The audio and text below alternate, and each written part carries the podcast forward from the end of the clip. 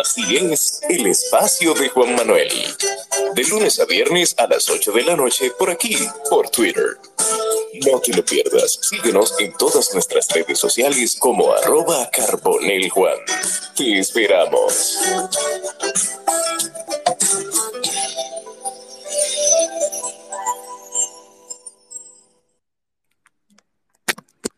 Buenas noches para todos. Bienvenidos a un espacio más del espacio de Juan Manuel en Twitter Spaces y en diferido en Spotify. Hoy con un tema y un invitado muy especial, una persona que ya hemos colaborado con anterioridad en varios espacios y el cual goza de mi aprecio y además de eso es una persona que tiene mucho conocimiento del área tecnológica y de ciberseguridad. Él es Juan Matos, conocido en estas líderes de las redes sociales y de Twitter como el señor de los hilos. Él hace unos hilos muy interesantes con un tiempo de investigación y el cual goza del aprecio de mucha gente que los lee acá. En el espacio de hoy hablaremos sobre el software malicioso de espionaje. No sé, Juan, si está bien dicho así. El software Pegasus, que... ¿Perdón? Que sí, está bien como lo expresas. Correcto, correcto. Entonces, ese es un software malicioso que se hizo popular hace unos días a través del descubrimiento o de la publicación de que el celular de la periodista de investigación Nuria Piera tenía ese software de espionaje en su teléfono hace unos años. Entonces, Juan, magistralmente, con todo el conocimiento que tiene, nos hablará tácitamente de todo lo que tiene ese software, cómo protegernos, los síntomas y qué significa el software Pegasus en los teléfonos móviles o dispositivos. Mr. Juan, buenas noches, hermano, bienvenido. Oh, muchas gracias, Juan, por la invitación. Para mí, un placer estar por aquí en este espacio eh, conversando siempre en Twitter. Pasamos eh, un tiempo importante del día y por lo general aquí uno se topa con muchos rostros conocidos, que aunque uno no se conoce, en algunos casos físicamente interactuamos prácticamente a diario, ¿no? Em, mira, tal como comentas, eh, en las últimas semanas, en los medios de comunicación, en República Dominicana e incluso eh, en el mundo eh, ha trascendido lo, lo que le sucedió a Nuria Piera. Para nadie es secreto eh, el hecho de que Nuria Piera es una persona, digamos, una profesional del periodismo eh, muy relevante, eh, y no solo en República Dominicana, sino eh, podríamos decir en el mundo, por la trayectoria que, que ella ha llevado ¿no? durante muchos años. Y bueno, no sé si ustedes han leído, me imagino que sí han escuchado algunas entrevistas en donde se planteaba eh, el hallazgo de esa herramienta llamada Pegasus. Y comienzo eh, comentándoles qué es Pegasus. Voy a intentar eh, explicar de la manera más llana posible. Y bueno, Juan Luego tiene un espacio de preguntas y respuestas y, podemos ir eh, respondiendo eh, inquietudes sobre este tema, ¿no? primero comentarles que Pegasus es un software de ciberinteligencia y en un momentico le comento eh, eh, con detalles cuáles son las capacidades que tiene este programa. Este software es desarrollado, fue desarrollado por una empresa de Israel. Esa empresa eh, de Israel se llama NSO. Es una empresa que fue fundada eh, en el año 2010. Eh, la empresa se dedica justamente al desarrollo y a la comercialización de, de software, de herramientas, de soluciones eh, para espionaje y para vigilancia. Y esa empresa eh, fue fundada por un grupo de expertos en temas militares, en seguridad informática y en tecnología. Eh, esta empresa que tiene este producto, digamos, su producto eh, bandera principal es Pegasus, que no solo es un software, sino que también digamos, es una solución que tiene una parte que es hardware, eh, una parte que son equipos, una serie de equipos, y una parte que es eh, software, ¿no? Entonces, esta solución de, de videovigilancia, no, de, ciberinteligencia, eh, posibilita que los teléfonos inteligentes eh, puedan ser espiados, o sea, que todas las actividades que nosotros realizamos a través de, los teléfonos que hoy en día se constituyen en una herramienta eh, primordial en nuestro día a día. Entonces, esta solución de ciberinteligencia que se instala en un smartphone, en un teléfono, eh, posibilita que una persona pueda ser monitoreada a distancia, de manera remota. O sea, no, no solo permite eh, identificar lo que pasa en nuestro lo que pasa en nuestro teléfono, sino que también a través de la herramienta nosotros podemos ser eh, monitoreados, o sea, lo que está pasando eh, fuera del teléfono. O sea, imagínese que usted tiene el teléfono en la mesa de su comedor o que usted tiene el teléfono en, su bolsillo y que usted está teniendo una conversación con amigos o con familiares. Y eh, a través de la herramienta se puede activar el micrófono de manera remota y grabar o transmitir incluso en tiempo real lo que, lo que se está hablando. Y, eh, digamos, la víctima no se da cuenta de lo que está pasando. Entonces es una herramienta que eh, nos, nos puede monitorear y, e incluso monitorear de manera remota las actividades que nosotros realizamos en nuestro teléfono.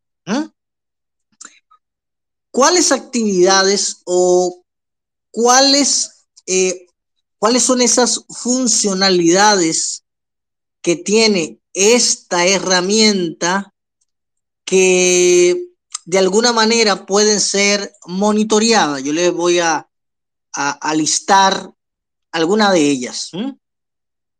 Por ejemplo, a través de la herramienta el atacante, digamos, o, digamos, el operador de la herramienta podría visualizar nuestras conversaciones en diferentes clientes de mensajería instantánea, o sea, lo que usted está escribiendo, lo que usted se está enviando vía WhatsApp, vía Telegram, vía eh, e-message, cualquier aplicación de mensajería instantánea. La herramienta permite también monitorear lo que la información que usted intercambia a través de las redes sociales. Ustedes saben que todas las redes sociales tienen eh, DM, mensajería eh, privada, digamos, esto lo puede ver, ¿no? a través de la, de la herramienta, eh, yo podría ver y descargar los archivos que estén almacenados en el teléfono celular. Yo podría ver el calendario, cuáles son las actividades que, que, que yo tengo, que usted tiene programadas en el calendario, tomar fotografías con la cámara, imagínese que usted está mirando el teléfono, o sea, se pueden tomar fotografías y la víctima no se da cuenta de que se están tomando fotografías. Se pueden hacer capturas de pantalla como le comenté hace un rato, se puede grabar el micrófono, o sea, de manera remota, activar el micrófono para escuchar lo que se está conversando. Se pueden revisar los correos electrónicos de la víctima, los SMS. Eh, eh, se pueden interceptar las llamadas tanto las llamadas que se hacen a través de la telefonía convencional como aquellas llamadas que se hacen a través de las aplicaciones. Se pueden descargar toda la lista de contacto que tienes en tu teléfono, eh, ver cuáles son los sitios en los cuales has navegado.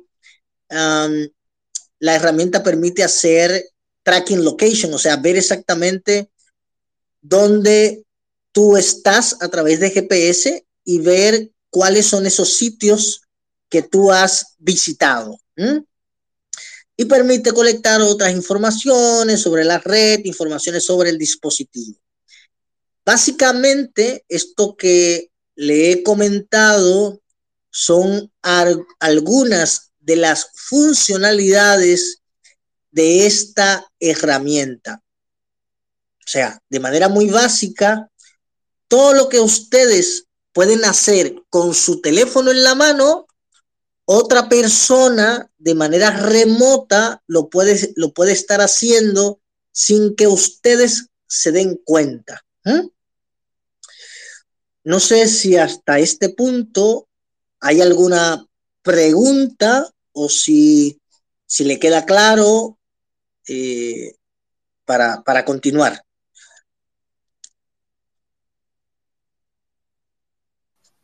Sí, yo entiendo que, está claro, no hay, no hay ninguna pregunta. Yo, yo sí tengo una, pero voy a dejar que, vayas avanzando con el tema para... Lo que es evidente ya en lo que, en lo que has expuesto, Juan, es que esa persona que remotamente tiene control del teléfono, literalmente, valga la redundancia, tiene control total del, del dispositivo, ¿cierto? Así es, así es. Tiene control del dispositivo y de alguna manera tiene control de nuestras actividades. Y eh, algo que pasa es que nosotros andamos con nuestro teléfono para todo sitio. O eh, es raro que, eh, por ejemplo, usted va a tener una conversación con un amigo y si es un amigo de confianza, usted anda con el teléfono, ¿no?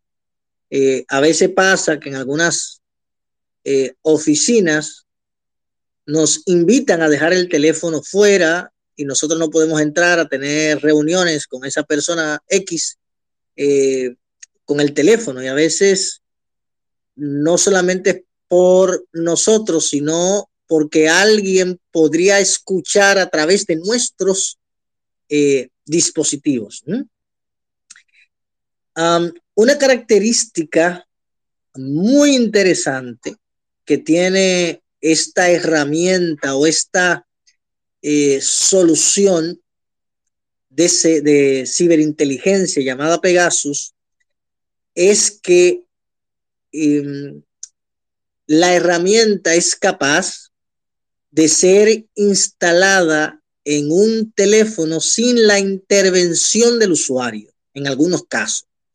Es una herramienta que incluso eh, explotando, y, le voy a hablar de este concepto de, de, explotar vulnerabilidades, y les comento. los teléfonos, tanto, eh, por ejemplo, lo que utilizamos teléfonos como Samsung eh, o teléfonos como, no sé, cualquier otra marca, Xiaomi, que utilizan Android, o aquellos que utilizan iPhone, eh, iPhone tiene un sistema operativo o el software que tiene iPhone es, le llamamos o le llaman iOS. Estos sistemas operativos que son software, eh, a veces vienen con debilidades de seguridad. A esas debilidades de seguridad, eh, nosotros los más técnicos le llamamos vulnerabilidades.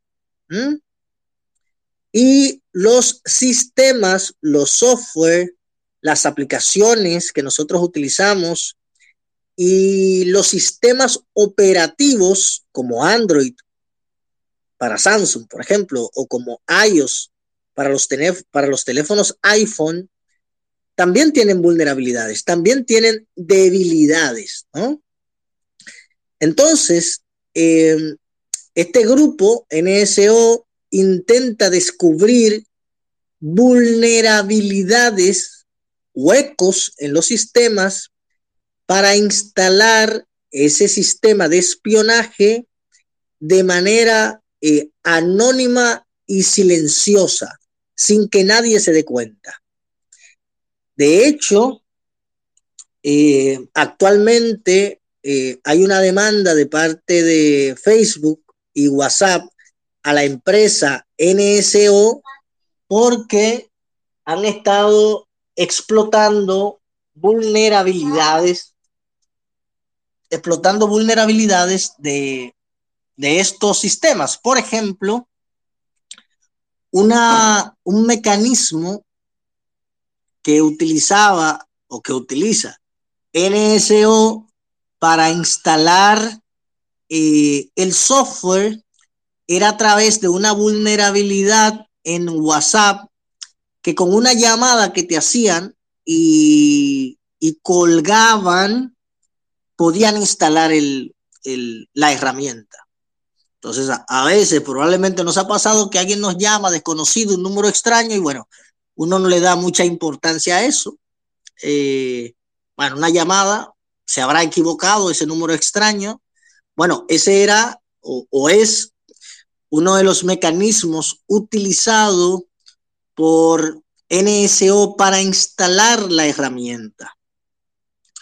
Eh, también a través de imágenes o a través de video, eh, ellos han explotado vulnerabilidades en WhatsApp que les posibilitaban que al enviar una imagen eh, poder instalar el agente que, que de alguna manera abría una puerta trasera, digamos, un hueco en nuestro teléfono. Una puerta trasera es como, como abrir eh, un portal que permite que un intruso entre a nuestros teléfonos, ¿no? Y eh, en adición a esos mecanismos que son mecanismos de cero clic, de hecho, ellos venden, esa es una de las principales características para yo mercadear ese producto, diciendo, mira, el usuario no tiene que hacer nada, sencillamente eh, yo te vendo la infraestructura y eh, tú colocas el número de teléfono, que así es que funciona. Hay una pantalla, imagínense un software, eh, más adelante yo voy a tuitear para que vean, tengo unas fotografías para que vean cómo luce el software. Pero una fotografía es algo vieja, tiene unos años, puede ser que evidentemente estos sistemas han ido evolucionando con el tiempo y, pueden tener mayores funcionalidades de las que hoy en día nosotros conocemos. Em, pero eh, básicamente, en adición a algunos mecanismos convencionales de instalar un software, por ejemplo, eh, perdón, mecanismo para infectar un teléfono, llamémoslo así, o interceptar un teléfono, o, mecanismo para... Eh, hay diferentes mecanismos para abrir como puertas traseras en nuestros sistemas para que un atacante pueda acceder a ellos, ¿no? hay algunos eh, mecanismos de instalación en donde los usuarios dan clic, por ejemplo, en un enlace que reciben o instalan un programa.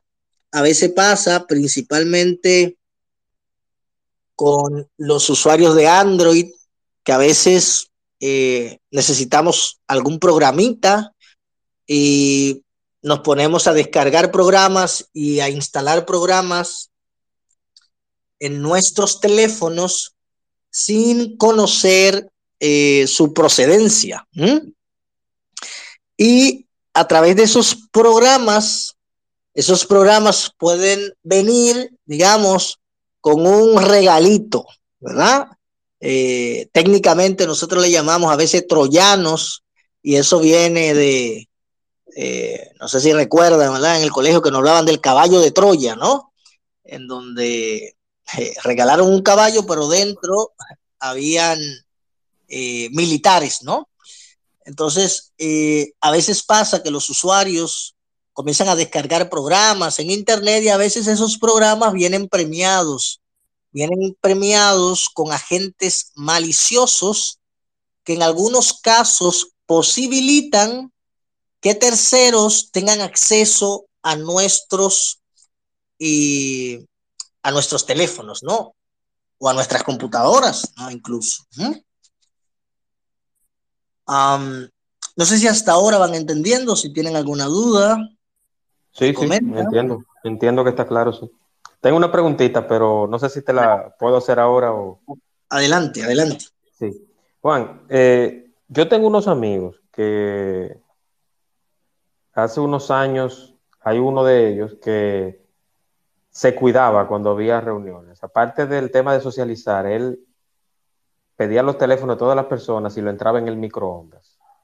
Él me decía que era porque aunque nadie era una persona con contenido o que manejaba información delicada, pero él decía que así se sentía más seguro. Cuando había más personas con teléfonos, él, seis, siete, ocho, nueve teléfonos, él lo entraba todos en el microondas y ahí bloqueaba cualquier posibilidad de interceptación o de que saquen fotos o graben en los teléfonos móviles. Entonces, ¿eso es del todo cierto o es un mito que podemos desmontar esta noche? Bueno, más que, a ver, esa práctica de dejar los teléfonos y si es una conversación sensible, eh, privada, eh, dejar los teléfonos en otro lugar que no sea la habitación donde la persona está, eh, apagarlos, sacarles tal vez la batería o sencillamente si es en una oficina, dejarlo fuera de la oficina. en algunos casos es una buena práctica. Si si usted quiere mantener eh, una conversación realmente en secreto. Y no es por lo, no es por lo que vaya a ser tu amigo, sino porque existe la posibilidad de que el teléfono de manera remota sea eh, monitoreado, ¿no? O espiado en algunos casos. Entonces sí, esa, esa sin duda es, una buena práctica. No necesariamente en un microondas, porque tú no vas a encontrar un microondas en todos los espacios, pero sí el hecho de eh, una conversación privada muy secreta, ok, vamos a apagar los teléfonos y vamos a dejarlo fuera de la sala. esa es una, una buena práctica. Sí, gracias, gracias Juan. Pero él, él me explicaba que el microondas era por su composición y por unas placas que tiene dentro, que es donde calienta la comida. Él me decía que eso bloqueaba cualquier tipo de señal, no importa si el teléfono estaba encendido o apagado. Y también él utilizaba otra práctica que era precisamente esa, de apagarlo y dejarlo en otro, en otro espacio, en otra, en otra habitación diferente o, otro lugar diferente a donde se estaba. O sea que estaba en lo correcto. Sí, los microondas pueden obstaculizar la señal, pero, y bueno, no vamos a entrar en ese, en ese tema, pero eh, los microondas eh, por lo general funcionan en otras frecuencias distintas a las frecuencias que utilizamos cuando usamos nuestro celular en GSM y demás, ¿no? O sea, eso de microondas podría, sí, pero no, no del tanto, o sea, no necesita usted andar con un microondas por arriba y para abajo, ¿no? Para lograr eso. Sí, sí, sí, sí. Él me explicaba también algo de, de, utilizar papel aluminio también. Eh, inclusive, él, él me, dijo, me, me, informó en, en, su momento que el papel aluminio hay personas cuando no quieren que se rastree un, una SIM card, se envuelve en papel aluminio y lo esconden o lo entierran para desaparecer o que no se rastree una SIM card. No sé, no sé qué tan cierto sea eso, pero te digo cosas que, que se hacen para, para unos dispositivos electrónicos ocultarlos. Entonces, eh, es evidente, es evidente, Juan, es evidente, Juan, que la, yo por lo menos tengo todavía, desde una película que más adelante le contaré, yo tengo la opción de no hacer nada, o sea, nada que tenga que ver con, poca ropa o estar fuera de, de, espacios donde, donde esté sin camisa y eso, y de hablar ciertas cosas, cuando estoy utilizando la laptop con abierta. O sea, no sé, yo tengo eso y lo sigo haciendo. Pero eh, no necesariamente eso tampoco funciona con todo el mundo, ni, ni, le digo a todo el mundo que lo haga, pero yo por lo menos lo hago. No sé qué opinas. Sí, de hecho se recomienda, por ejemplo, dispositivos como laptop, eh, la cámara, a veces le ponen un tape, como le llamamos, o le ponen algo para cubrir eh, la cámara, y eso es para evitar que de manera remota te activen la cámara y puedan ver lo que tú estás haciendo. Y, o sea, eso no es, parece de película, pero eso es real. Y en el caso de, eh, de Pegasus, es una herramienta, digamos, militar class, no es una herramienta eh, que está al acceso de todas las personas por lo que implica. Lo que implica en términos de, infraestructura, equipos, porque le comentaba que no solo es un software, sino que también es equipo, y por lo que implica en términos de dinero. Pegasus es una herramienta que, según dice la empresa, y esto no es de todo cierto, pero eh, la empresa, como se ha visto envuelta en diferentes escándalos, en diferentes eh, demandas y situaciones mediáticas, eh, ha indicado que ellos solo comercializan la herramienta a gobiernos.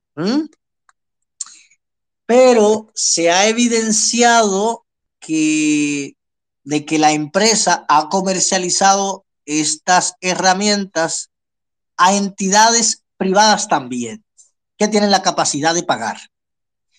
Y algo interesante que pasa con los gobiernos es que eh, no sabemos qué pasa si Pegasus, si NSO vende su herramienta principal, que es Pegasus, a un gobierno y ese gobierno eh, sale del tren gubernamental si ellos se quedan con la herramienta.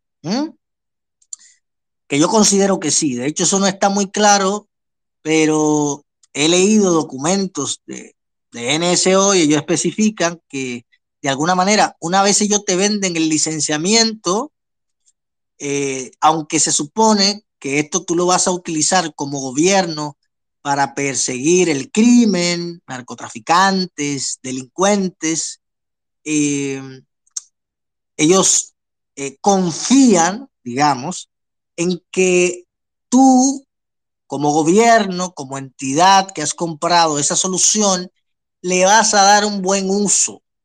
Ahora, si tú si el gobierno que compró la herramienta se le instala a un periodista o se lo instala a un ciudadano de a pie, NSO no se descarga de responsabilidad.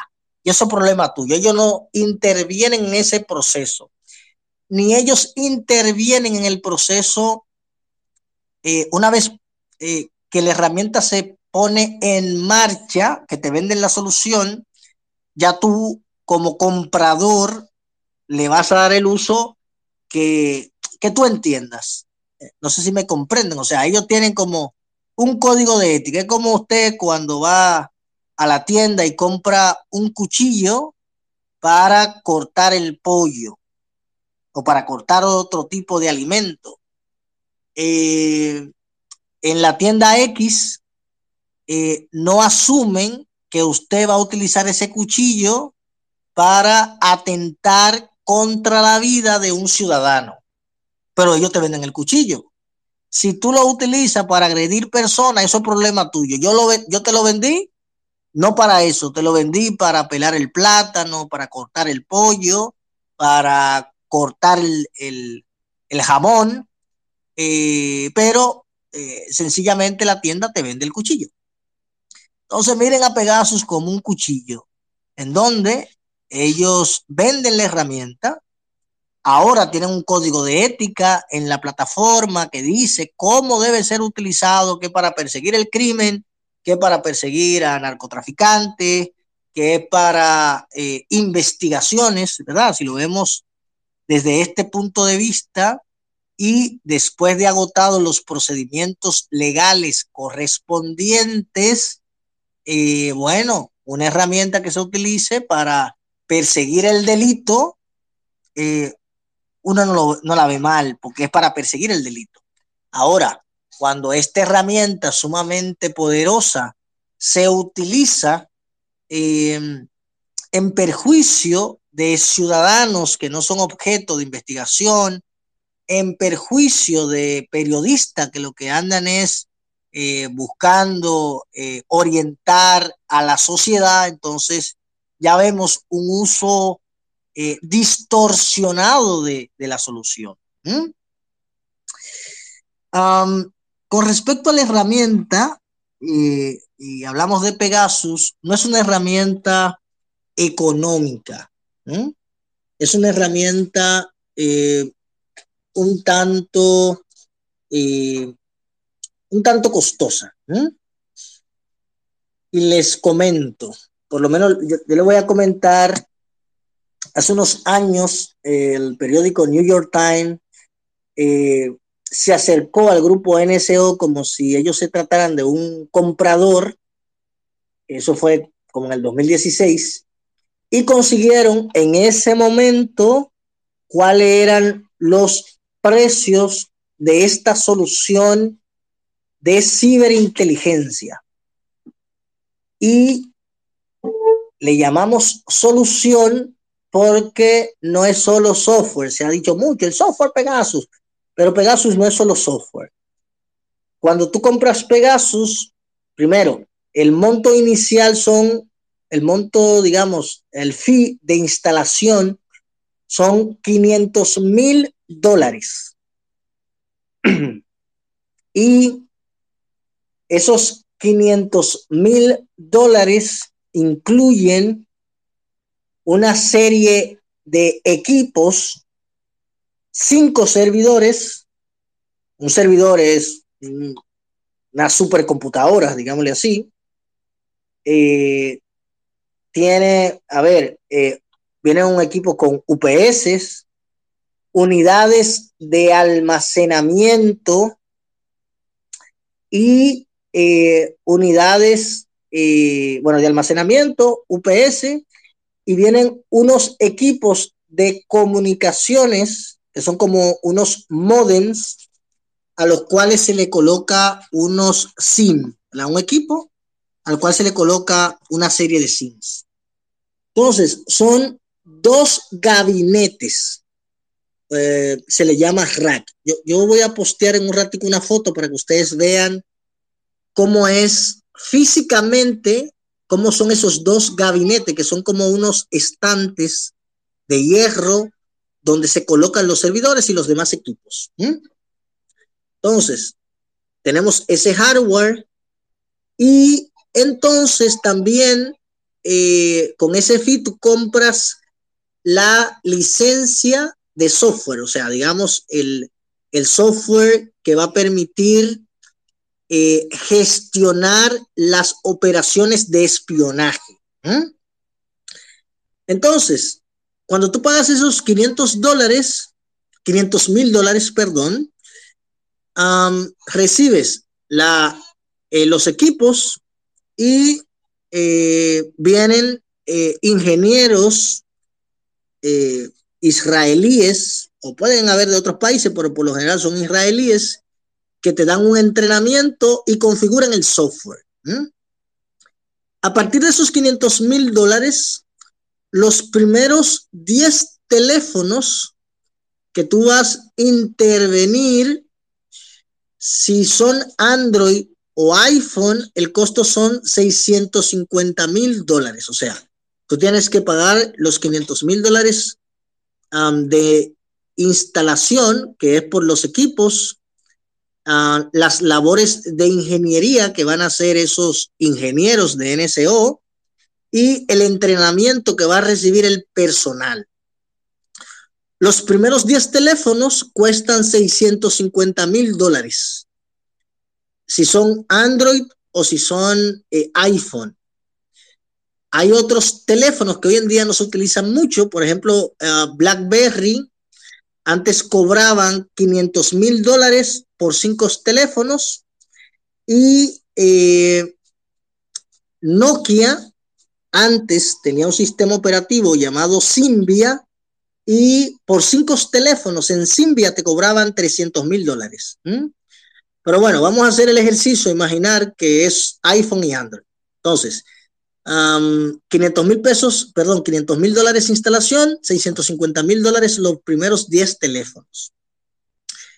A partir de ahí, los otros teléfonos que se vayan agregando, depende la cantidad de teléfonos que ese gobierno quiera espiar, los precios van más o menos como van recibiendo descuentos. Por ejemplo, si tú quieres 10 eh, teléfonos adicionales, el costo, el precio de lista en ese momento era 150 mil dólares. Si tú quieres 20 teléfonos adicionales, espiar 250 mil dólares. Si quieres espiar 50 teléfonos adicionales, 500 mil dólares. Y si quieres espiar, o si la empresa, si el gobierno quería espiar 100 eh, teléfonos adicionales, entonces el pago 800 mil dólares. Y esto era el pago inicial por año. O sea, para que hagan un ejercicio mental de qué estamos hablando, imaginemos que quien compró la solución quiere espiar 110 teléfonos. Entonces, tenía que pagar 500 mil dólares por el fee de instalación Em, por los primeros 10 teléfonos obligatoriamente tenía que pagar 650 mil dólares y luego por los 100 teléfonos pagar 800 mil dólares. ¿Mm? Si, si sumamos, si hacemos una suma de esto, si hiciéramos una suma, y lo voy a decir ahora mismo, vamos a agarrar la calculadora para que tengan una idea eh, que no es algo digamos, por lo menos en el primer año, no es algo que resulta eh, muy barato, si sumamos 500 mil más 650 mil más 800 mil. O sea, por 110 teléfonos, la solución costaba mil, un millón novecientos cincuenta mil dólares. ¿eh? O sea, si dividiéramos eso por los 110 teléfonos, serían 17 mil dólares por teléfono el primer año. ¿eh? Ahora,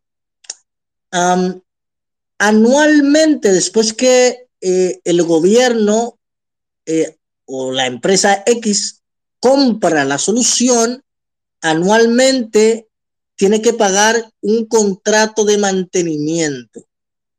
Y ese contrato de mantenimiento es equivalente al 17% de tu base contratada. O sea, si tú en el primer año pagaste un millón de dólares, el segundo año tienes que pagar el 17%, que serían 170 mil dólares anual, los años siguientes, ¿no? Ese es el contrato de mantenimiento. O sea, eh, si vemos el, lo que inicialmente eh, te costaba, digamos, eh, el primer año te costó un millón novecientos cincuenta mil dólares intervenir 110 teléfonos, luego el segundo año, básicamente lo que le costaría serían 1.545 dólares, o sea, qué sé yo, 80 mil pesos. O sea, que, que ya a partir del segundo año entonces no, no sería tan costoso. Más o menos estos son los números que nosotros que se están manejando con respecto a ese, a ese costo de Pegasus, por lo cual probablemente muchos de nosotros eh, quizá no vamos a ser objeto de, una herramienta como es en nuestros teléfonos por eh, el costo eh, que implica. Es una solución un tanto costosa. No sé si tienen hasta este momento alguna pregunta o si, si han entendido lo que, lo que les he comunicado. ¿Tienen alguna pregunta? Pueden levantar la mano o escribírmela al privado y yo se la haré al señor Juan. Juan, yo tengo una pregunta, sí.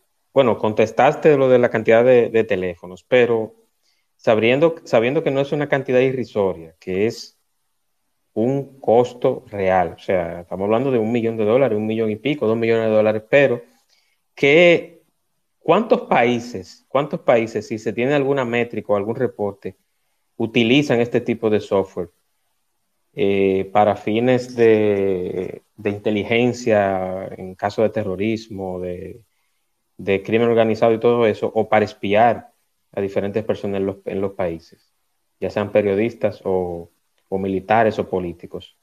¿Cuántos países utilizan el software Pegasus? Si tienes esa respuesta.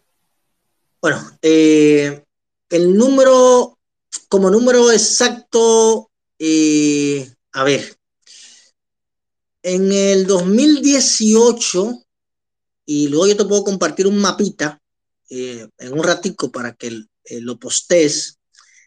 En el 2018, al menos 45 países, en 45 países se descubrió que se estaba utilizando la, la herramienta. Voy a postear un, sí Sería importante.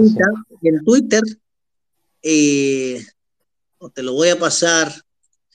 Te lo voy a pasar. me lo puede pasar por privado, yo lo, lo posteo o le doy retweet y lo, lo, pongo acá también para que las personas lo puedan. Eh, o sea, en el 2018, al menos eh, unos 48 países, yo lo voy a publicar en el 2018, al menos 45 países, o sea, de todos los continentes, Asia, África, eh, Norteamérica, eh, bueno, de, todos lados, básicamente. Todos lados. Eso quiere decir que los dividendos de esa empresa que, esa empresa israelí que construyó Pegasus, le fue muy bien, entonces, Juan. Sí, sí, sí, o sea, ellos están picando, como decimos, ¿no? Y algo a comentarles, eh, se ha hablado mucho de Pegasus eh, pero a ver, ni NSO no es la única empresa que se dedica al espionaje utilizando herramientas tecnológicas avanzadas, ni Pegasus es el único software que se utiliza para estos fines. De hecho, la gente de NSO tiene dentro de su portafolio de productos otras herramientas. Hay una herramienta eh, llamada Phantom, que de hecho eh, en el mercado norteamericano eh, Pegasus fue vetado, o sea, se le prohibió que se vendiera en un momento en Estados Unidos y ellos lo que hicieron fue le cambiaron el nombre y comenzaron a comercializarla a, través de una empresa que se llama West Bridge. Y a través de esa empresa, que son los representantes de NSO en Norteamérica, ellos comenzaron a comercializar otra versión de Pegasus llamada Phantom. Y Phantom, que de pronto tendrá alguna funcionalidad eh, adicional, eh, básicamente hace todo lo que hace Pegasus. Y en adición a esa herramienta, la gente de NSO eh, tiene otra herramienta llamada círculo, así en inglés como círculo, círculo. Y esta herramienta eh, me resulta me resulta bien interesante por lo que hace y le voy a comentar. Esa herramienta llamada círculo, lo único que hace es localizar a la víctima. Y lo más interesante de esta herramienta es que para localizar a la víctima no, no te instala ningún software en el teléfono. De hecho, no importa si usted tiene un maquito, nada, no sé si saben lo que es un maquito, un maquito es un teléfono que no es inteligente como un Alcatel, un teléfono de eso que no se conectan a internet, no importa si usted tiene un teléfono de ese tipo, eh, él le podrá indicar al operador exactamente dónde usted, dónde usted está. Y lo único que hay que hacer en el sistema, imaginemos que yo soy el atacante, yo voy al software, pongo el teléfono de la persona eh, que yo quiero saber exactamente dónde está, solo el teléfono. Y a través de un protocolo de comunicación o a través de una tecnología llamada SS7, eh, utilizando como, a ver, la triangulación de las antenas de comunicaciones, eh, se le pasa al sistema donde usted está ubicado. De hecho, no importa si usted está fuera del país, o sea, usted se va fuera del país e imagínese que usted contrata roaming de voz sin tener datos, sin tener internet y con un maquito a través de esa herramienta que se llama Círculo, eh, NSO le da la capacidad a quienes tienen ese licenciamiento, ese software, de identificar exactamente dónde está ubicada una persona. Solo eso, no, no hace nada más. Entonces, eh, la gente de, de NSO, como les comento, tienen eh, diferentes herramientas, diferentes jugueticos. Aunque la más conocida, la que ha tomado, digamos, mayor relevancia por los escándalos, es Pegasus. NSO tiene, como le comenté, otras herramientas eh, con muchas bondades de, espionaje ¿no? y de, de ciberinteligencia como Phantom y Círculo. Eso. Perfecto. Tenemos, eh, Juan, a Gedeón con alguna pregunta o comentario. Adelante, Gedeón, bienvenido y desmutea tu micrófono, hermano.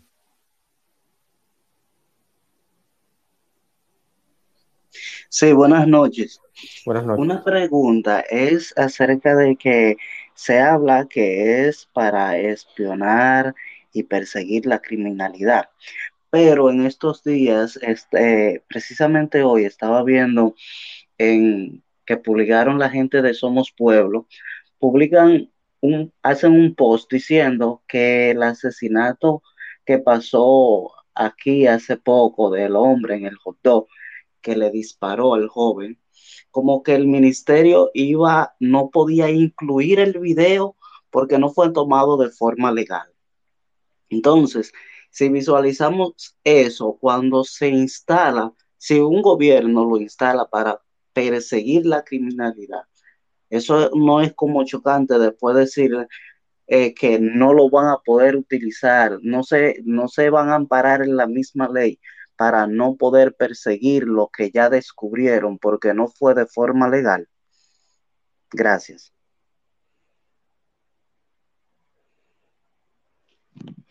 Sí, a ver, eh, lo que pasa es que eh, cuando estábamos hablando de Pegasus comentábamos que a pesar de que es una herramienta eh, que podría bien ser utilizada para perseguir criminales, narcotraficantes, para perseguir delincuentes, es una herramienta que en las manos equivocadas se le podría dar un mal uso. O sea, imagínense ustedes tener la capacidad de saber lo que ahora mismo está hablando cualquier ciudadano. ¿Mm? Sea, quien hace uso de herramientas como esa eh, debe de alguna manera, o sea, tener o estar revestido de unos códigos, códigos éticos y morales muy fuertes, ¿no? Y eh, para nadie es secreto, ¿verdad? Eh, que desde hace mucho tiempo eh, los gobiernos utilizan el, el, espionaje y a veces, a veces no le dan uso a esa prerrogativa que tienen, a ese poder de manera adecuada. Y eso nosotros los hemos visto en República Dominicana y en otros países en donde quien tiene el poder a veces no lo utiliza de manera eh, racional, ¿no? Entonces, eh, a veces eh, quien tiene el poder comete delitos, actividades incorrectas para lograr, lograr sus propósitos, aunque ante la vista pública intenta seguir los procedimientos legales para otras cosas, ¿no? Entonces, eh, a veces pasa que, que, los estados, que organismos del orden, eh, que los gobiernos eh, hacen mal uso del poder que nosotros como ciudadanos le hemos entregado. Eso, eso es una realidad.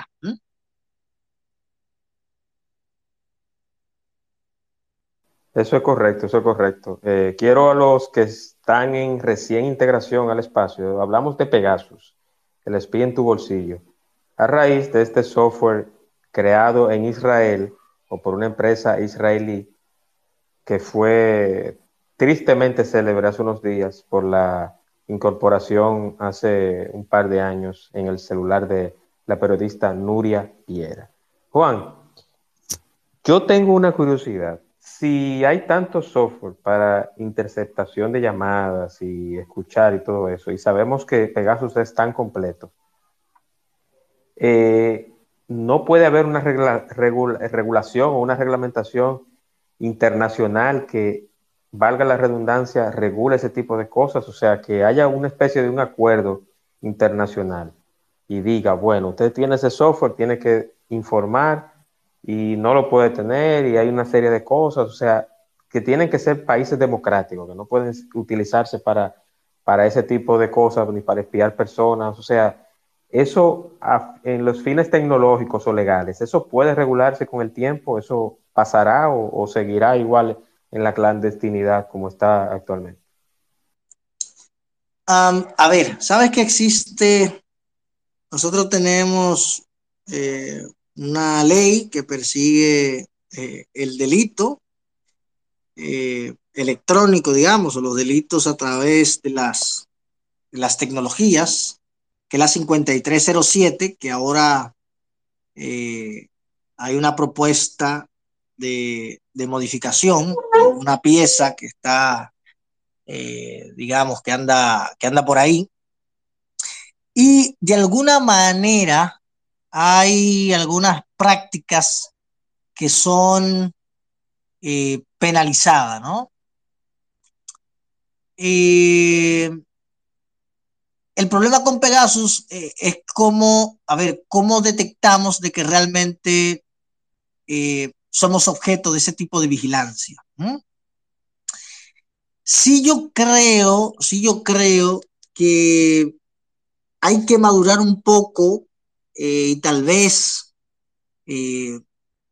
deberían trabajar en, una legislación que mire específicamente estos temas eh, ligados a estas herramientas eh, de, de ciberinteligencia, que son herramientas que en algún momento pueden servir a organismos del orden, ¿verdad? A departamentos de inteligencia, a la DNCD o bueno, a, entidades del gobierno que, que de alguna manera de investigación, digamos que son herramientas que bien utilizadas pueden ayudar a, a, dar con criminales, ¿no? Y entiendo que, que quizás un poco más adelante sería interesante trabajar en legislaciones que de alguna manera le pongan eh, una camisa de fuerza a aquellos, eh, digamos, actores que por sus funciones o por el rol eh, que juegan de inteligencia o de persecución del delito, tengan la necesidad de utilizar herramientas como esta. O sea, no existe eh, una legislación como tal que, les sancione directamente o por lo menos que, de manera clara eh, pueda perseguir esto, ¿no? Por ejemplo, lo de Nuria Piera es un hecho. Y es un hecho, pero, eh, a ver, será un tanto complejo, o sea, ¿quién vamos a perseguir? ¿Quién fue que instaló el, el software. O sea, eh, por como esto funciona, digamos que es un poco eh, complejo, ¿no? Y un tema, bueno, ustedes saben, por ejemplo, las, los organismos del orden a veces tienen eh, unos procedimientos especiales de compra. a veces compran soluciones que por seguridad nacional no, no le informan a nadie, evidentemente, qué, tecnología han comprado, eh, cuál es el uso que le dan, y eso por un tema de, digamos, de seguridad nacional, ¿no? Entonces, eh, sí es un tanto difícil de regular algo que de alguna manera es invisible. Sí. No, y hasta se disfrazan en la, en la, en la sección de compra y contrataciones, por ejemplo, de, del ejército o de departamento investigativo, ponen caja de grapa, papel. Ah, no te se imagina. así es, así es. No te imagina. Pero, Juan, yo entiendo, y aquí está don Ricardo, que, ese sería otro tema de espacio, porque estoy tratando contigo la parte tecnológica y, todo el engranaje de cómo funciona el software, pero a nivel legal, hay varios eh, anteproyectos o proyectos de ley sobre la ciberseguridad. Entonces, eso es lo que me preocupa, porque, por ejemplo, yo sé que yo no voy a ser objeto de interceptación en Pegasus, ni quizás en otro tipo de software de, espionaje, pero sí yo necesito que en un futuro, como dicen en buen dominicano, cualquier carajo en vela no diga, ah, pero déjame ver qué está haciendo Juan Manuel, a dónde va, qué hace, con quién habla, qué negocios tiene, cuáles son sus fotos, su video, o sea, eh, eh, ese tipo de violación a la privacidad es lo que preocupa. No porque nadie haga algo que no quiere que se sepa, sino porque éticamente ilegalmente debe y está prohibido. Entonces, esa es la otra arista que, a mí me gustaría en un futuro tratarla, obviamente con tu presencia, porque ya abrimos el, el, abanico que, de la parte tecnológica que es necesaria, pero no sé qué tú piensas al respecto. Eh, sí, eh, como te digo, hay alguna legislación y hablabas de protección de datos. Existe eh, una ley que es la 172.13 de protección de datos personales que, que sé que es una ley que está en, en, modificación, o sea que se está trabajando para agregar algunos componentes ahí, digamos, que robustezcan de alguna manera eh, eso, la salvaguarda de los, de los datos personales y eh, el proyecto de ley que, que recientemente el Poder Ejecutivo introdujo en una de las cámaras también tiene algunos elementos ahí interesantes, eh, pero probablemente esto necesite de una legislación especial, porque y, es para de alguna manera eh, ponerle una camisa de fuerza a quienes dan uso a herramientas como estas para perseguir el delito y perseguir a, criminales, ¿no? Eh, y digo esto porque, como comentaba, es una herramienta silente. O sea, ahora mismo, eh, algunos de ustedes, eh, a ver, podrían tener una herramienta, quién sabe que esté escuchando lo que usted está hablando ahí en su casa, ¿no? Entonces, son herramientas que se instalan en el teléfono y tú básicamente no te das cuenta. Y realmente es eh, sorprendente eh, la cantidad de cosas que, podríamos hacer. Yo, eh, antes a mis estudiantes, yo le ponía un ejercicio y era, a ver, hay herramientas de esta que tú la puedes hacer, no tan sofisticada como Pegasus, pero por ahí en internet aparecen herramientas que tú le puedes instalar a un teléfono para abrirle el micrófono, tomar fotografía, hacer lo que hace Pegasus, pero no de una manera tan, tan sofisticada. Y no con tantísima complejidad. Entonces, sí, esto realmente es, eh, es posible. Hay muchas herramientas en el mercado que son capaces de espiar lo que tú haces a través de tu teléfono, no tan modernas como ni tan sofisticadas eh, como Pegasus, eh, pero sí, existen herramientas y, básicamente eh, tú ves una pantalla y le voy a compartir ahí en un ratico en Twitter, tú ves una pantalla y básicamente es dando clic, o sea, activar el micrófono es un clic, dar un clic, activar el micrófono. ¿Mm? ver el GPS, tú entras a, un lugar y tú ves el mapa donde está la persona. O sea, no es que la persona que está operando eh, la herramienta de Pegasus tiene conocimiento avanzado de la NASA. No, no, no. Es una herramienta para utilizar que es dando clic. Es súper fácil de utilizar. Y no lo digo porque la haya utilizado, sino lo digo por la documentación a la que tengo en la que tengo acceso. Que conste en acta, ¿verdad, Juan? Que conste, sí, sí, sí. Juan, muy agradecido por, yo creo que lo podemos cortar aquí, siempre y cuando, y, y apelando siempre a tu disposición más adelante, de que continuamos este espacio, pero con otros temas de ciberseguridad también, y me, me comprometo, y te comprometo a ti, mensualmente a hacer un espacio de ciberseguridad. Mira por qué, Juan, porque hay mucha hay, mucha, hay mucho desconocimiento de este tema. Muchas personas entienden de que solamente se pueden espiar a políticos, a, un fiscal, a una celebridad, y no, todos estamos en riesgo, todos. Eh, don Ricardo tiene una participación, adelante, bienvenido hermano. Eh, bueno, buenas noches. Eh, buenas noches, don Ricardo. Me, me, estoy incorporando hace algunos minutos porque vi el tema muy interesante. Te felicito, Juan Manuel.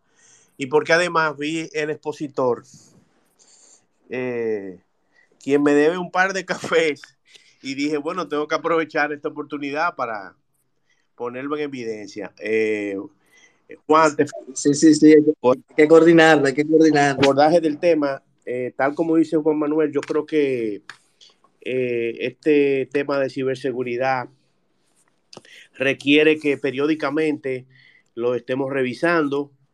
Eh, a mí se me ocurre que en otra, en otra sala se pudiera discutir el proyecto de ley que depositó el Poder Ejecutivo recientemente, conjuntamente con el proyecto de creación del Ministerio de Justicia. Eh, creo que hay algunos temas ahí que ameritan que le demos un vistazo. Eh, y nada, lo felicito por, por esta iniciativa eh, y les envío un saludo a todos los amigos que permanecen conectados. Gracias, don Ricardo, y, y tenerlo aquí en una viga, como dicen. Usted no está muy frecuente en estos, en estos lares. Pero vamos, vamos a hacer, vamos, sí, sí, estoy totalmente de acuerdo y creo que sí, que es justo y, necesario hacer un, una actualización de todo eso. Y gracias, don Ricardo. Juan, ¿cuáles recomendaciones eh, usted como encargado, experto y conocedor del tema de ciberseguridad nos da a todos, incluyéndome? sobre cómo cuidarnos de una posible eh, interceptación o de ser espiados en nuestro dispositivo. A mí me hicieron esa pregunta hace un tiempito, una entrevista, y decía, mire, no hay nada que nosotros podamos hacer para evitar en un 100% eh, ser espiado a través de Pegasus. Eh, lamentablemente, no hay nada que, podamos hacer para evitar por lo menos que esta herramienta eh, de alguna manera tenga acceso eh, a nuestro teléfono. Y no importa si es iPhone, de hecho el teléfono de Nuria era iPhone. A veces hay, dicen, no, iPhone es lo más seguro y eso no le pasa nada. ahí lo ven, iPhone, si bien es cierto, tiene elementos de mayor seguridad que Android, no, no es infalible, ¿no? pero de manera general, de manera general, eh, como buena práctica es no, no darle clic a enlaces de desconocidos, no responder correos, mensajes de personas desconocidas. Si lo llaman números extraños, números de fuera, no devolver esas llamadas, no descargar eh, programas en, nuestros teléfonos o nuestros eh, computadores de fuentes no confiables o dudosas. Eh, o dudosas al momento de, por ejemplo, de, de instalar, y, este mensaje más para lo que usan Android, lo que usamos Android. si usted, por ejemplo, está descargando una calculadora y usted ve que esa calculadora le está pidiendo permiso para acceder al micrófono, entonces no le instale, tiene que ponerse mosca, como, como decimos en buen dominicano. A veces hay aplicaciones a las cuales usted le da eh, autorización para que acceda al teléfono, que acceda a la foto, que acceda al micrófono, que acceda a la cámara. Y si es una aplicación sencilla y usted entiende que esa aplicación no tiene necesidad de acceder al micrófono, entonces no le dé esos permisos. Entonces, eh, básicamente esos son como eh, cuidados en términos generales que, hay que tener para nosotros eh, asegurar nuestra, digamos, nuestras interacciones digitales, ¿no? Eso ahí de manera, de manera general. Perfecto, perfecto. Yo, yo hablaba hoy precisamente con alguien que me dijo, Concho, eh, eh, mira, eh, él es hijo de un, de un político del gobierno pasado. Y él me decía, bueno, yo te llamo por WhatsApp porque es más seguro. Y yo le dije, bueno, lo de más seguro no, eso no lo determina por donde tú me llames, porque el software Pegasus también intercepta llamadas por WhatsApp. Entonces, eh, no sé, no sé. Yo creo que, yo creo. Pero sí es más seguro. Sí es más seguro. Ah, bueno, bueno, entonces. de, los dos, sí. Lo que pasa es que WhatsApp cifra la comunicación. Esto no quiere decir que nuestro amigo Mark Zuckerberg no la desencripte y vea lo que tú estás hablando. De hecho, de hecho, lo hace.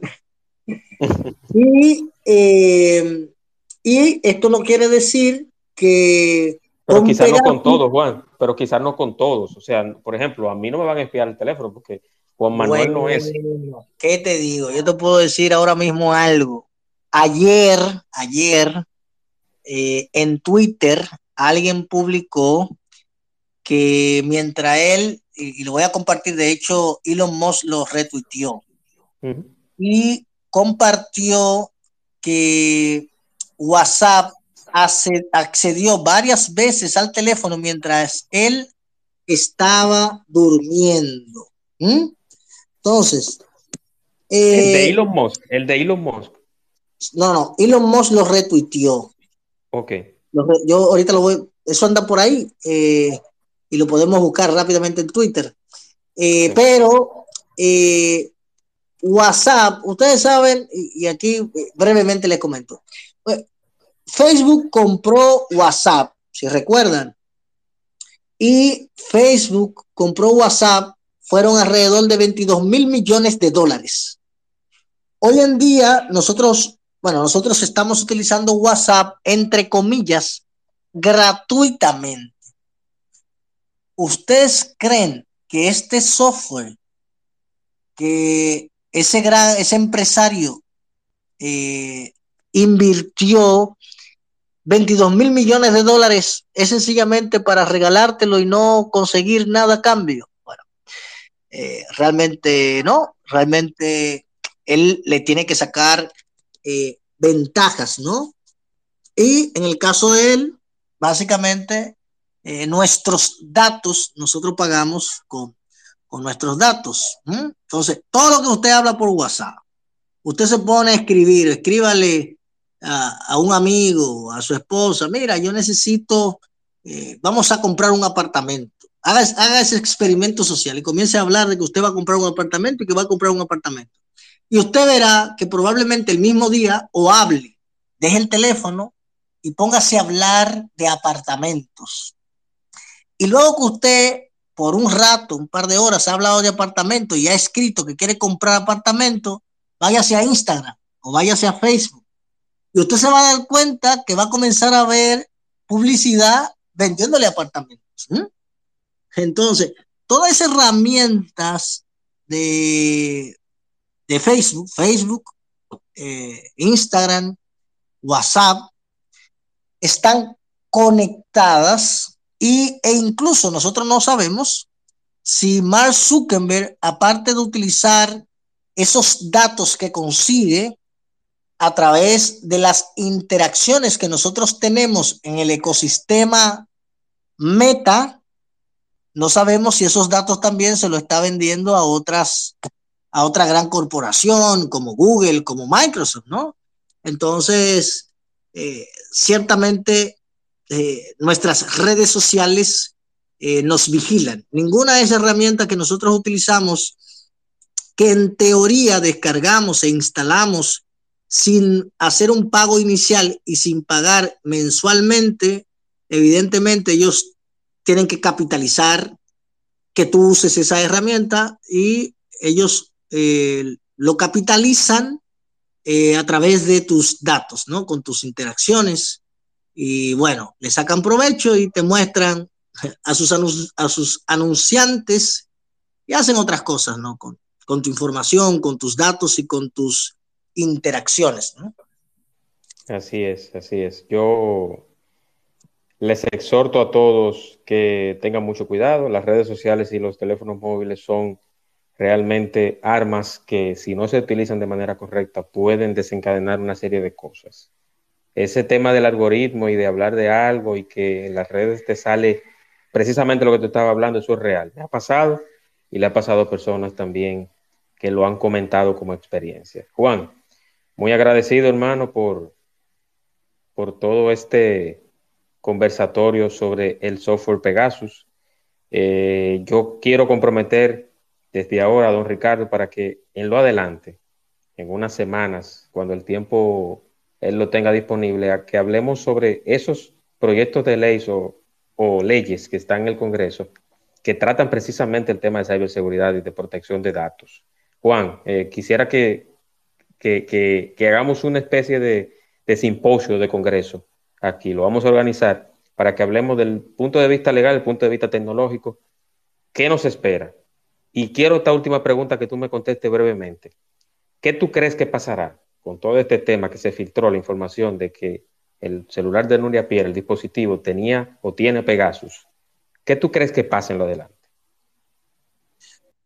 Bueno, eso, esa pregunta es excelente. Yo mismo no, eh, no sé, he visto y ya eso, eso tendría una respuesta más legal que técnica. Eh, eh, he leído que algunos están exhortando a Nuria como colocar una denuncia formal. Eh, no sé si he leído también que el Ministerio Público ha indicado que como que iba a realizar ciertas investigaciones.